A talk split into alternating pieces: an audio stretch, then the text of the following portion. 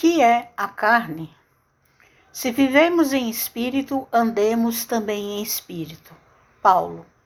Gálatas capítulo 5, versículo 25. Quase sempre, quando se fala de espiritualidade, apresentam-se muitas pessoas que se queixam das exigências da carne. É verdade que os apóstolos muitas vezes falaram de concupiscências da carne, de seus criminosos impulsos e nocivos desejos. Nós mesmos frequentemente nos sentimos na necessidade de aproveitar o símbolo para tornar mais acessível as lições do Evangelho. O próprio Mestre figurou que o espírito, como elemento divino, é forte, mas que a carne, como expressão humana, é fraca. Entretanto, o que é a carne? Cada personalidade espiritual tem o seu corpo fluídico e ainda não percebestes, porventura, que a carne é um composto de fluidos condensados?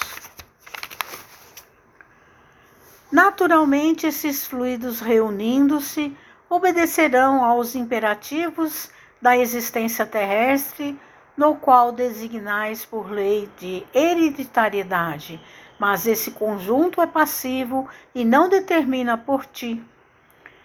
Podemos figurá-lo como casa terrestre dentro da qual o espírito é dirigente, habitação essa que tomará as características boas ou más do seu possuidor. Quando falamos em pecados da carne, podemos traduzir a expressão por faltas devidas à condição inferior do homem espiritual sobre o planeta.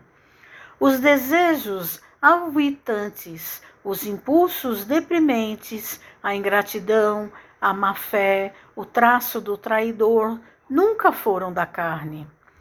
É preciso se instale no homem a compreensão de sua necessidade de autodomínio, acordando-lhe as faculdades de disciplinador e renovador de si mesmo em Jesus Cristo.